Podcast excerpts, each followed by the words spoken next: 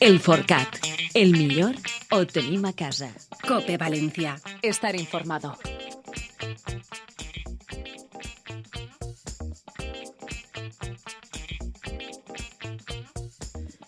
Hola amics, eh, avui no diré bon dia perquè per al sector no ho és, ja sabeu, i si no ara vos conte. Anem a parlar de novetats, també tinc bones notícies, d'ajudes per a l'arròs, eh, del veto rus, això ho confirmarà en persona el secretari autonòmic. Anem a parlar de la Mollar d'Elx, perquè en este precís instant, si no està a punt, eh, en pocs minuts arrencarà l'acte d'inici de campanya. També d'eixe chef trip, d'eixe viatge en el que Susi Díaz està acompanyant una sèrie de chefs d'importància de prestigi per diferents punts de la comunitat, per la que ahir parlava justament Borja Rodríguez parlant en Susi en persona. En fi, tenim molt per davant i si n'hi ha temps que me queda pendent ahir, tenim que parlar d'eixe d'entrega dels premis de Asbasu, de Sumillers que se va produir el diumenge per la nit. Jo t'hi vaig tenir l'honor d'estar en ells i vos ha dut declaracions dels protagonistes.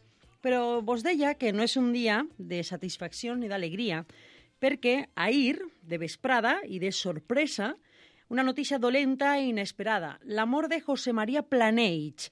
En este precís instant, perquè a les 12 i quart, són 12 i 10 en este moment, comença el soterrar. Així que estan a punt de soterrar un home que per a tots nosaltres només tenia 71 anys, ha sigut i és i sempre serà un referent en este sector.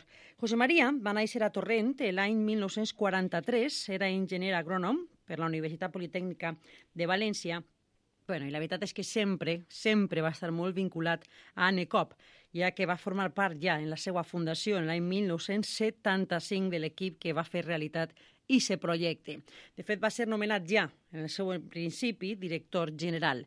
Fins l'any 2010 va ocupar la direcció general d'esta cooperativa i durant el seu mandat ANECOP va aconseguir, entre altres coses, ser l'empresa líder del sector a Espanya i el primer exportador mundial de cítrics, melons d'Alger sense llavors i quequis. Així que José María és un home al que apreciem i no només per això, perquè si fora per càrrecs, a banda d'aconseguir que Anecop es posicionara on està, va ser, per exemple, membre del Comitè d'Experts de Cítrics de la Direcció General d'Agricultura de la Unió Europea, conseller de Livia, membre del Consell Assessor de l'Escola Tècnica Superior d'Enginyers Agrònoms de la Universitat Politècnica, membre del grup de treball Intercooperació de la Confederació de Cooperatives Agràries. En 2001, el propi Ministeri d'Agricultura, Pesca i Alimentació li va atorgar la comanda del número de l'ordre del mèrit agrari. En fi, que com vos dic, era un home excepcional i en aquests moments, a banda de tota aquesta trajectòria, exercia com a president de la Fundació ANECOP. Estem tots avui especialment afectats. Sé que tot el sector en ple està en aquests moments en el tanatori, així que queda des d'ací la meva mostra d'admiració a un home que va ser moltes coses, però jo quan el vaig conèixer va tindre claríssim que aneu a escoltar unes declaracions que va fer en una ponència que el definien, ante tot i sobretot, era un home visionari. Així que va de veres per ell, des d'ací la meva mostra de condol a tot el sector, la família i amics, i José María, descansa en pau. Hay que ser proactivo, los mercados son muy cambiantes, la globalización nos obliga a ellos y eh, ni nosotros ni eh, las compañías aseguradoras podemos acomodarlos con lo que tenemos, sino que tenemos que ir a eh, pensar nuevas cosas porque van a ser necesarias. Muchísimas gracias y perdón que a estas horas esté yo hablando de este seguro.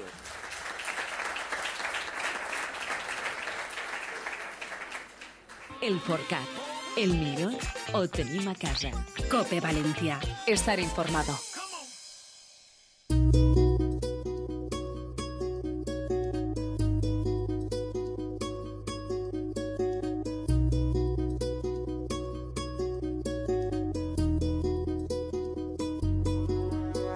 Esa frase, no podemos acomodarnos, Silvia, no podemos acomodarnos. I mira, quina raó tenia. Bueno, i arriba ja el moment de continuar perquè és el que sempre me demanava. Tu sempre endavant, doncs pues anem a fer-ho. El primer, contar-vos una notícia que també arribava ahir i que va quedar pendent i que és important perquè és per al sector arrosser. El president, el president Alberto Fabra, va afirmar ahir que els cultivadors d'arròs van a rebre un pagament complementari a les ajudes directes de la nova PAC per 100 euros per hectàrea. Destaca durant una visita que va fer als arrossers que la comunitat lidera en Espanya l'exportació d'arròs durant els set primers mesos de l'any en un creixement del 30,5% respecte al mateix període de l'any passat. I a més va assenyalar que el 14,5% de les quasi 115.000 tones de producció d'arròs que tenim a la comunitat valenciana corresponen a la DEO protegida Arròs de València, que integra, si no ho sabíeu, 34 municipis. Anunciava, a més, la represa de les obres després, això és una altra qüestió, eh, perquè les aigües regenerades de l'Edar del Pinedo pues, eh, ja sabeu que estan regant les arrossades d'Alfafar, Massanassa i Catarroja. També ha garantit, en aquest cas, l'arribada de les aigües. Així que escoltem la notícia. Ajudes, més aigües per ajudar-vos en tot i reafirmació en xifres de que aquest sector és punter en la nostra comunitat. La Generalitat se esfuerza para que lo que es nuestra agricultura pueda tener todas las ayudas y apoyo necesario para que siga generando riqueza y empleo. Y en ese sentido hemos trabajado conjuntamente con el Gobierno de España para que desde eh, la PAC de la Unión Europea podamos conseguir una ayuda adicional de 100 euros por hectárea para que pueda eh, hacer un mantenimiento y sostenimiento de una economía típicamente valenciana y que está generando muchos puestos de trabajo. Todo esto lo que nos obliga es a seguir trabajando conjuntamente con los agricultores. Y ya les he comentado que vamos a hacer que el agua regenerada de la EDAR del Pinedo pueda favorecer a los agricultores tanto de Alfafar, de Masanasa y también de Catarroja. Y con eso podemos completar una instalación que beneficiará también a la albufera. Així que ja vegeu, ajudes, obres, àuies, percentatges, xifres, compensatoris a la PAC. Estaré molt pendent perquè, com ja comentarem en el seu moment, estem a l'espera de que el sector arrosser no patisca la pressió del sector industrial, de la indústria, que segons, eh, segons els productors està apretant-los massa. Bueno, bones notícies, per tant, darrere de la dolenta sempre tenim la bona, que en aquest cas és per als arrossers, i atenció, perquè sembla que el veto rus podria estar en aquests moments davant d'una novetat, la qüestió del veto rus, la crisi del veto rus, i en positiu. Saludem en directe el secretari autonòmic d'Agricultura, don Alfredo González. Bon dia, Alfredo. Hola, buen día, muy buenos días. Bueno, lo primero, gracias por atendernos. Es un auténtico placer porque es la primera vez que tengo la oportunidad de charlar con ustedes de que llegó a su cargo y tengo yo esta nueva etapa del programa, claro. Bueno, pues encantado de poder, de poder eh, realizar esta entrevista. Bueno, supongo que sabrá y entenderá y deducirá que lo primero que le voy a preguntar es el veto ruso, que nos está dando muchísimos problemas. Sé que tuvo hace poco una reunión, han habido varias, supongo, con el Ministerio, y estamos a la espera de noticias de ayudas compensatorias. ¿Cómo está ese tema? Pues bueno, esto va a una velocidad vertiginosa. Hoy mismo, hoy mismo en el Diario Oficial de la Unión Europea por fin se ha publicado el reglamento delegado, que es el, el 1031, donde ya por fin por fin están las naranjas dulces, las clementinas y las mandarinas eh, reconocidas. Ahora, como le digo, es de esta mañana mismo, estamos estudiando los cuarenta y pico folios que, son del reglamento para ver exactamente cómo nos afecta, en qué sentido, pero bueno, va en la línea que habíamos, que habíamos establecido con las, con las retiradas, eh, con la cosecha en verde y demás, pero ya digo, estamos mirando los pormenores, la letra pequeña, por decirlo de alguna manera, pero yo creo que la noticia importante y fundamental es que las naranjas dulces, las clementinas y las mandarinas ya están reconocidas. Ahora, como no puede ser de otra manera, tenemos que luchar para que el resto de los cítricos, especialmente los, los limones, así como el caqui y las granadas, pues también puedan estar reconocidos en los sucesivos reglamentos delegados que apruebe la, la Comisión Europea. Ese es el trabajo que la Generalitat Valenciana, que el Gobierno presidido por el presidente Fabra a la cabeza, le trasladó a la, a la ministra y que la ministra ha recogido como una petición del gobierno de España que está trasladando y que esperemos pues culmine cuando eh, las campañas vayan a iniciarse que es la filosofía que la Unión Europea en este caso el Consejo está tomando conforme se acercan las campañas es cuando se van introduciendo los nuevos productos en los reglamentos sucesivos que, que se van aprobando. Por tanto, el primer compromiso en firme, como bien dice, que adoptó la, la propia ministra con el, con el presidente, perdón, eh, ya está en firme. Usted pidió el 19 el CACI y la Granada, a seguir esperando, por tanto. ¿Y ahora qué periodo se abre? O sea, ¿están estudiando esos 40 folios y qué, qué tiempo, qué plazos tenemos para que se pueda ya empezar a recibir esas ayudas compensatorias. Bueno, establece algún, ya le digo que lo estamos estudiando los pormenores porque como le digo está como el que dice calentito, recién, impreso, exacto, y estamos estamos eh, estudiándolo, pero bueno, viene a recoger algunas de las peticiones que hacíamos, ha aumentado para los para los propios productores y no solo para la organización de productores los porcentajes que había, el, periodo de retirada eh, sigue en el 31 de diciembre, con lo cual queremos que ese periodo se amplíe, porque evidentemente el 31 de diciembre la campaña de naranjas, de cítricos está todavía eh, a la mitad, entonces esos detalles tenemos que ir puliéndolos y presionando para que en los sucesivos reglamentos, como le digo, se vayan ampliando o adaptando a, cada una de las circunstancias. El Ministerio se ha comprometido a que va a mandar una instrucción por escrito para ver cómo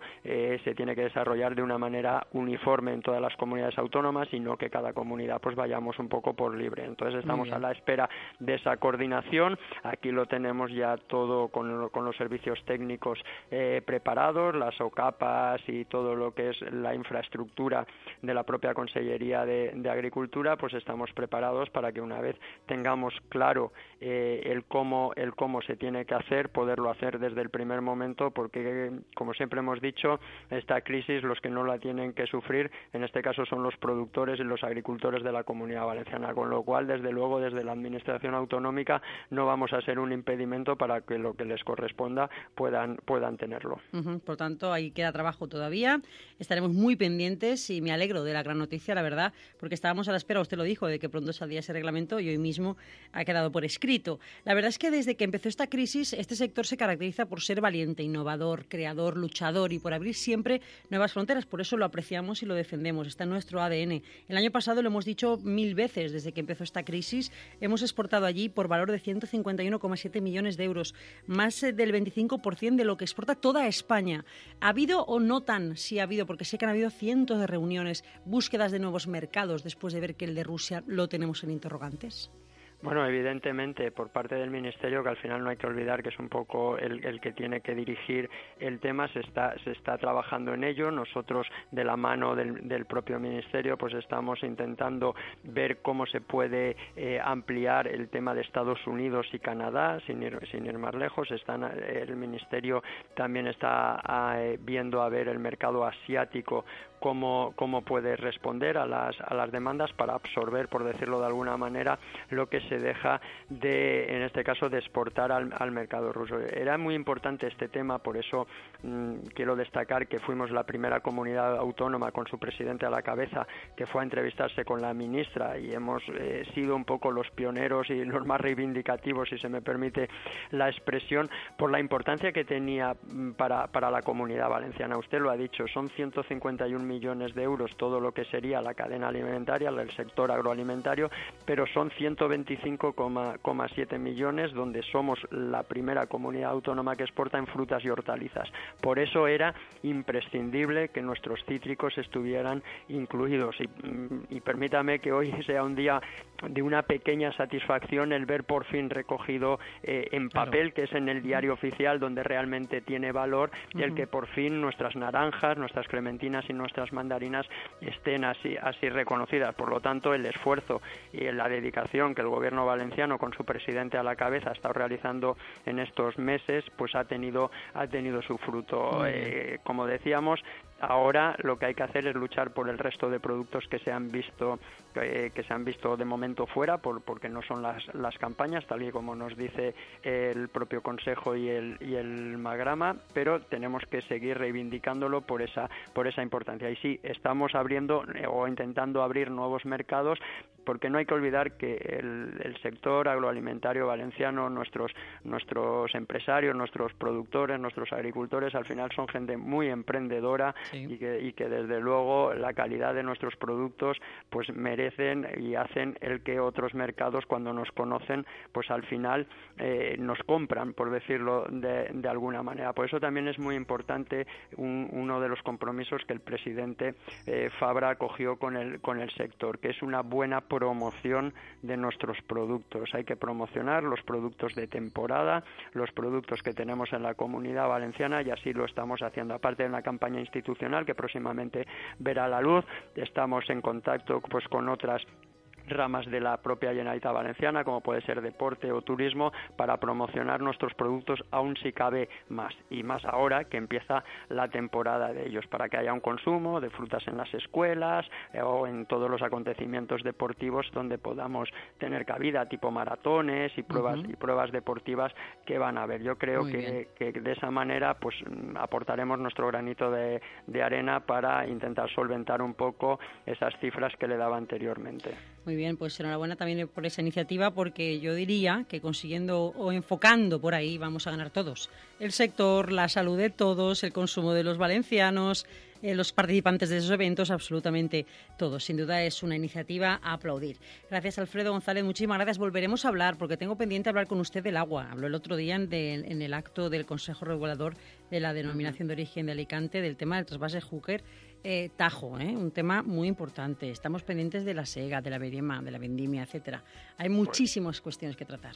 Quedo a su disposición y efectivamente el agua es un tema esencial, el agua es vida y como tal la Generalitat Valenciana, el gobierno valenciano lo va a reclamar siempre el agua y luego pues tenemos que dentro de la propia comunidad valenciana, a veces no es entendido, pero es de justicia el que con los recursos que hay tengamos que intentar eh, tener esa solidaridad con todos los territorios de la comunidad valenciana. Gracias, señor secretario autonómico. Un auténtico placer y hasta pronto. Muy bien, muchas gracias. Hasta pronto. Hasta pronto. El Forcat. El millor o tenim a casa. Cope Valencia. Estar informado.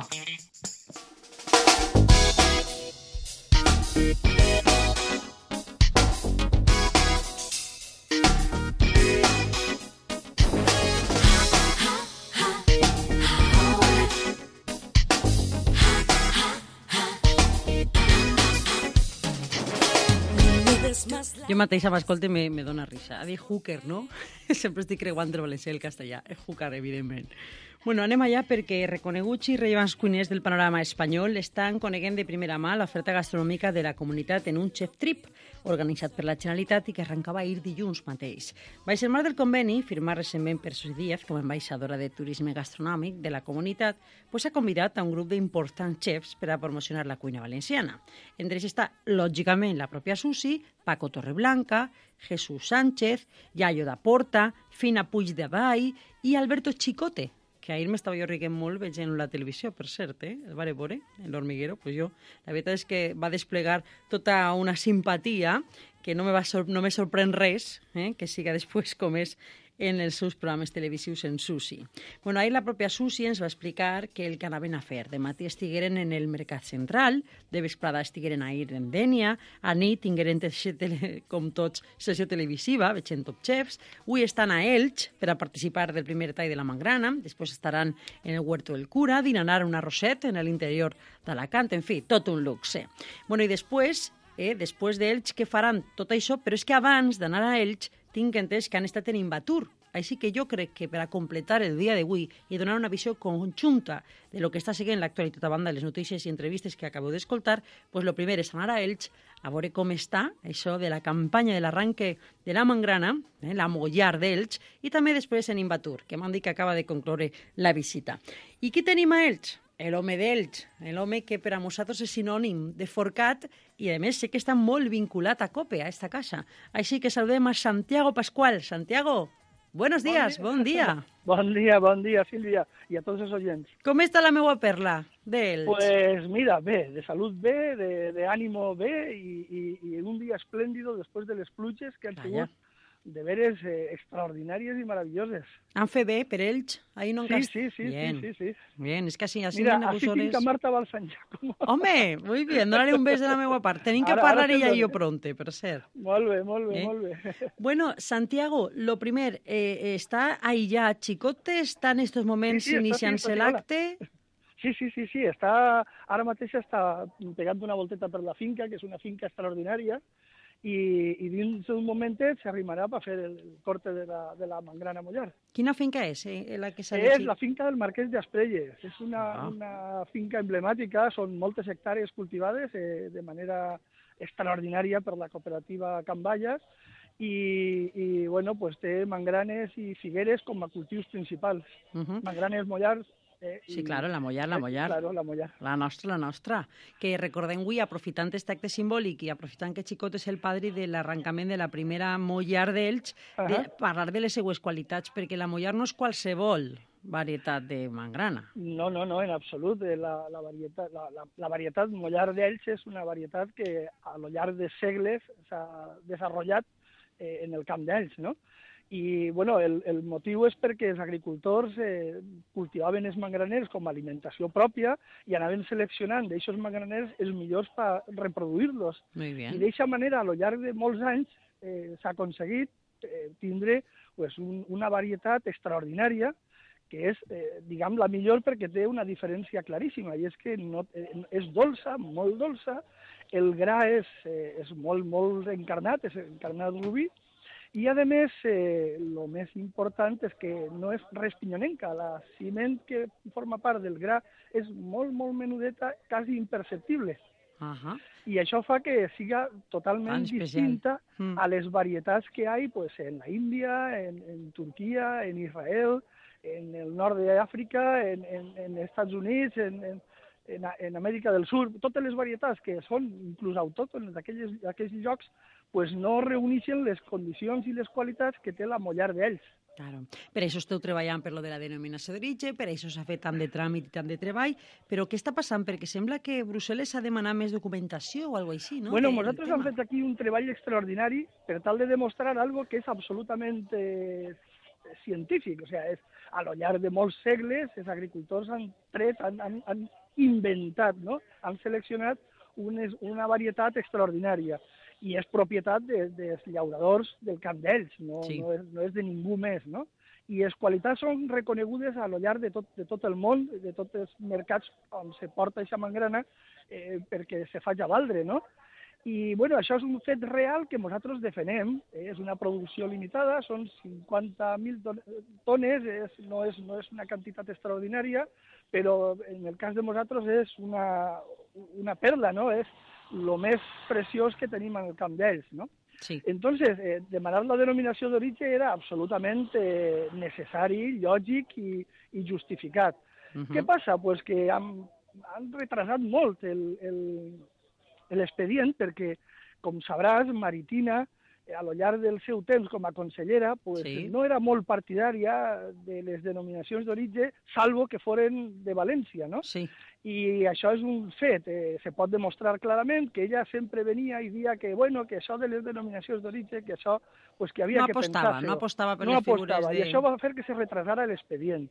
Eh, després de, de diversos anys de treball, al final hem aconseguit que la Conselleria d'Agricultura eh, avale plenament l'expedient de reconeixement de la denominació d'origen Mangrana Mollar d'Elx, i una, fe, una volta fet aquest expedient, aquest expedient va a Madrid i de Madrid a Brussel·les. El que ha ocorrit és que pensaven que tindríem el reconeixement en aquesta campanya i el que ha fet Brussel·les és demanar una ampliació de documentació. Lo que Molt més dades, molt Claro, més informació. Lo que demana Brussel·les és, miren, vostè m'està dient algo real i nosaltres volem que això ho reforcen en un poquet més d'argumentació. Claro. I, I, bueno, voldrà pues ara comparatives i Claro, voldrà tot ara, això. ara tenem que, tenim que fer-ho, lamentem que aquest retras eh, bueno, pues, mos afecte, però després de molts anys eh, treballant per la denominació d'origen, un any més eh, no és res No eh, substanciós. Mm. i jo crec que tot el món deu estar molt il·lusionat i, i reconeguent una realitat que és absoluta. Ahà, totalment.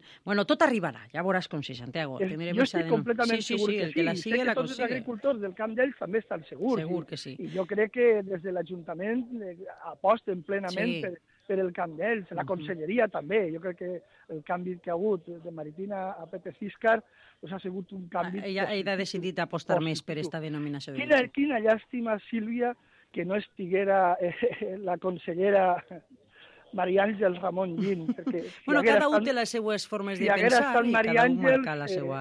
Ja, jo no, no, Eh, cada un té el seu criteri. I... Això està, això està claríssim, això uh -huh. està Mhm. claríssim. Maria però Àngels, que era una molt pròxima, era una dona molt jo, a pròxima. Mar, molt... jo a Maria Àngels eh, l'aprecio moltíssim i va fer per l'agricultura algo molt, molt... Ara està fent molt per València, eh? Des de l'Ajuntament. luego que sí, desde luego que sí. Bueno, Santiago, què està passant en estos moments? Pues en estos momentos está aquí el presidente de la DEO, el responsable de la consellería de aquí en Alacant, eh, Marta, que está al costat del presidente Paquito Oliva, Ale, estan ale. esperant eh, que vinga Susi, eh, Després vos arribant- fareu un arribant de- personalitats, de- de eh, mangrana, no? també arribarà en un Ale, momentet, ale, Que lujo, no? i, i ja te dic, i, i, i, i el, el, el responsable, el, el, el protagonista, pues Chicote, ya está aquí, muy eh, bien. Alberto Chicote. Bueno, gràcies per ser un excepcional cronista eh, de tot el que va ocorreguent en aquests moments, en ese, en ese moment acte simbòlic en el que se dona per, podríem dir, per començar, no? És l'inici Sí, de la campanya. sí, sí, sí, sí. Gràcies, Santiago, com sempre, i estarem en contacte i a veure si continuem ajudant, eh? A lo que faci Gràcies. falta i a reivindicar patint Gràcies, d'Ixadeo i lo que gràcies, faci gràcies falta. a tu, Sílvia. Gràcies Adéu, a tu. artista. Un abraç molt gran. Hasta pronto. I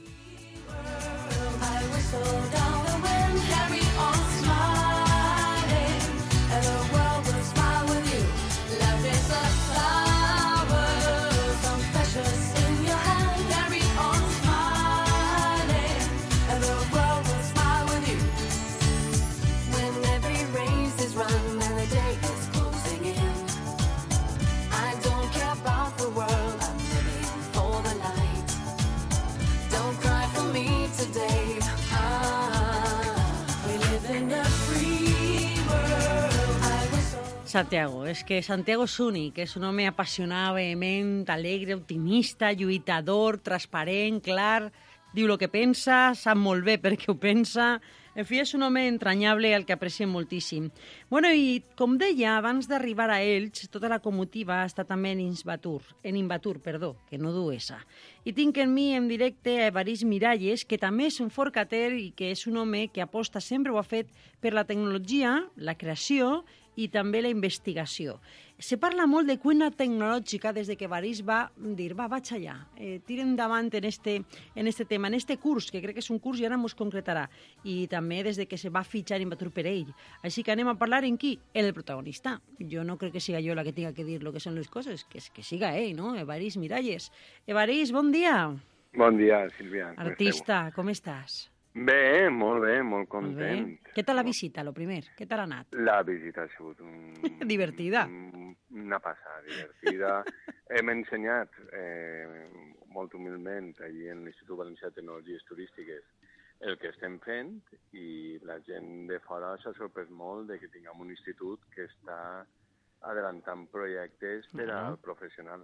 Claro, s'ha sorprès perquè no se podien ni imaginar lo que feu ahir, no?, en Invatur. Correcte, han, vist tot el que estem fent, eh, que al final és una aposta de l'Agència Valenciana de Turisme i de la Conselleria d'Indústria, Turisme, i estem ahí molt forts. Eh, avui, la setmana que finalitza el primer curs d'expert universitari en cuina tecnològica, i clar, avui els cuiners a gent parlant-lo de tu a tu i parlant de macrobiòtica i parlant-los de Claro. composició d'aliments i de food pairing i de tendències i de teatralització i Se van passar pipa.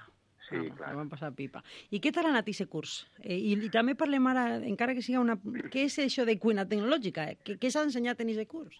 És molt fàcil. El que han fet és el que sempre es diu, que té que ser... La cuina té que veure d'altres rames, multidisciplinar, i hem, i hem après des d'història, física i química dels aliments, noves tecnologies, reds, contratar a la premsa, bueno, tot el que Tot. implica tindre un restaurant o ser el cap visible d'un restaurant, des de l'economia d'un restaurant, molt apoyat en la tecnologia i una part molt important és la lògica, que tinga molta lògica el que facin, no? que es pregunten el per què passen les coses i què passa durant un procés creatiu de cuina o en qualsevol cocció. Vamos, a ver lo que estàs fent quan te fiques ahí a, a fer aquestes coses que feu els cuiners ara, no? a manejar i coses. Hem tingut la sort de tindre eh, els millors en cada rama, des de Kiko Bern, historiadors, de- historiadors des de la Universitat d'Alacant, és que han passat pff, figures en els seus, en les seves disciplines. Uh -huh. Així que depreniu a ser cuiners, a, a veure una cuina moderna, en la que apliqueu coneixements tecnològics, físics, químics, de tot, i a més gestor, per dirigir Correcte. el teu propi negoci de cuina, de gastronomia. Eh, evident, perquè no oblidem que la cuina és molt bonica, però al final és un negoci. I hi ha un alumne que diu, és que jo he fet un, un, comentari va ser que va fer una inversió molt gran i que es donava compte que no tenia ni idea. O sigui, eixim per la porta del dia i diu, i què estem fent? Què faig? Perquè de repente estàs parlant los d'àmfores romanes per veure l'evolució i a última hora estan parlant de la temperatura interna a l'hora d'elaborar un brioix i el percentatge de grassa que té que contindre i les grasses. Sí, sí, sí, sí, tot. sí, sí, sí, sí, està claríssim. I aquest curs, quan és el segon? Perquè estarà escoltant-nos segon- algú i dirà, jo vull fer això. Això es comencem, eh, la segona edició està prevista que comenci el 15 de gener. I Ah, molt si algú vol informar-se en el telèfon d'Inbatur o en la pàgina web d'Inbatur, eh, pot contactar. I molt bé. Eh, és segona edició en en gener. Quan obriu ja el termini per a inscripció? o Pues això encara no? obrirem, acabe, ha que acabar este per, Claro, per per això m'estic avançant, però que bueno. ens queda una setmana, pues, jo calculo que a finals d'octubre, principis de novembre, s'obrin el plaç. Molt Però de maneres tocaria antes i n'hi ha reservant plaça. Sí, sí, sí, sí, sí, sí, sí, que se fica a tope, està... no? Sí, sí, hi ha molta gent interessada en fer el curs. Ah, que bona senyal. Evaristo, ara mateix què dus entre mans? Perquè jo sempre que te veig estàs investigant algo, estàs Eh. inventant algo, se te... algo. Eh, pues el puc dir el que hem tret, i... perquè l'altre són proves. Hi ha una part que estem, una part important de les bases del laboratori de cuina d'Inbatur Mm. és salut. Entonces tenim, tenim un projecte de salut en el tema estèvia que estem desenvolupant en, en, en diversa gent, de, de Slow Food i la gent del poblet. Mhm. Hem tret un souvenir gastronòmic per a una empresa industrial, perquè al final és una fideuà de llanda d'un gran producte, un arròs en llanda de gran producte, però venuda no com a element de menjar, sinó com a souvenir per a poder vendre. I després estem treballant en el camp, molt en el camp, pues, perquè portem diversos projectes, un lligat a l'arròs i un lligat al cítric, tan valencians. Que xulo. Tens que vindre un dia, Evarist, eh, en algun dels teus alumnes. Ara, quan obrigues eh, el termini per a o la inscripció, mm, te'n vens i així animem a la gent. A Això està fet. Eh? Vale? vulgueu. Me conteu tot això, que a mi me xifla, això de mantindre els arrels, però sense mai deixar d'investigar i, i de tirar endavant tecnologia i coneixement. Gràcies, Evarist. Un bes molt gran a tots. Vinga, Sílvia, una beseta. És un honor. Ciao. Hasta pronto. Adéu. El Forcat. El millor ho tenim a casa. Cope Valencia. Estar informado.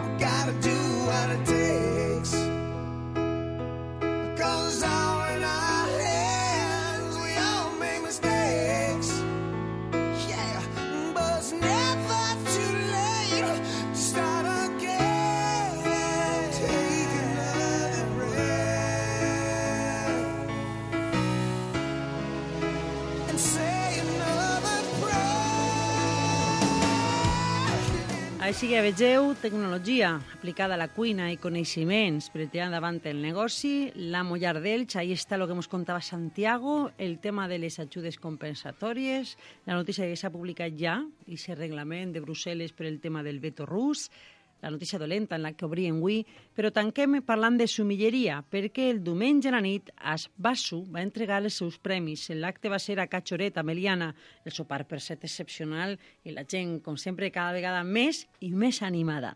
Rafael Pérez, el president d'esta Associació Valenciana de Sumillers, o Associació Sumillers Valenciana, com vulgueu, sabeu que per això es diu d'esa forma, Asbasu, mm? ens va comentar un poc quins són els premiats, els projectes que tenen de futur, i varen parlar en tots els guardonats que ens donaren la sensació d'estar a banda d'en casa realment satisfets i orgullosos de rebre esta distinció. Així que entre soroll d'ambient i alegria ens contaren això. Bueno, pues este año los, los premios Herboso son bastante interesantes, ya que nos llegan muy, muy dentro a todos los sommeliers, porque ha sido premiado la red de centros CDT, que fue la primera que apoyó a los sommeliers en Valencia, con su primera promoción y su primer curso para los sommeliers, y también a José Luis Alessandre, que es el catedrático, hoy en día es catedrático de enología, primer catedrático en Valencia en, en enología, que fue nuestro, también nuestro profesor, el, primer- profesor que tuvimos dentro de- del curso de sommeliers, y por esto, pues bueno, pues eso es muy importante y muy interesante para, para todos los sommeliers haber dado este premio este año, muy entrañable. Luego también premiar a Bodegas Chozas Carrascal, que es una bodega nueva, innovadora, con muchas ganas, muy joven dentro del mundo del vino, pero no por ello con poca calidad, todo lo contrario. Una bodega con una calidad muy alta y que en muy poco tiempo ha demostrado todo lo que es. ¿Qué representa? Pues todo lo que esté en torno al mundo del vino y su cultura, muchísimo. Porque yo llevo más de 30 años impartiendo docencia sobre el vino en la universidad. O sea que todo esto es magnífico, es maravilloso y creo que este reconocimiento pues es a lo sumo que se puede aspirar. Pues para mí es el, reconocimiento a un, trabajo de, un grupo de personas, la cual en- este caso la represento yo con la bodega Chota Carrascal, eh, de, de encontrar unos vinos valencianos con un carácter y una personalidad propia. Unos vinos terriblemente particulares debido a que son de pavo. Primero apoyar eh, todas las iniciativas que hace la Asociación Valenciana de Sumillers y luego agradecer, por supuesto, el premio que nos han dado a la institución de- que apoya a, toda la actividad de los sumillers, sobre todo la labor de, de todo el equipo de la Generalitat y todo el equipo de los centros CDTs que siempre han estado al lado de las actividades que plantea la asociación y, por supuesto, muy orgullosos y muy contentos de participar con ellos en esta gala.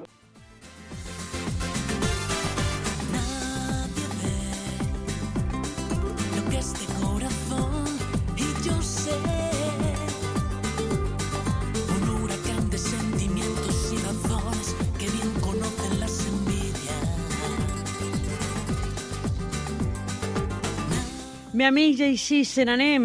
Eh, Un dia en el que, bueno, m'haguera agradat estar un poc més animada, però sé, és que me conegueu, que a mi me costa en aquestes circumstàncies. Així que gràcies per la vostra confiança, paciència, companyia i elecció.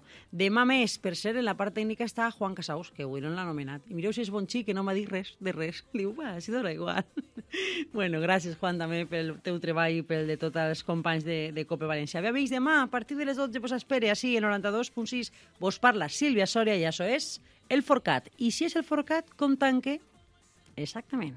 Cal consumir productes valencians perquè nosaltres, el millor, ho tenim a casa. Fins demà.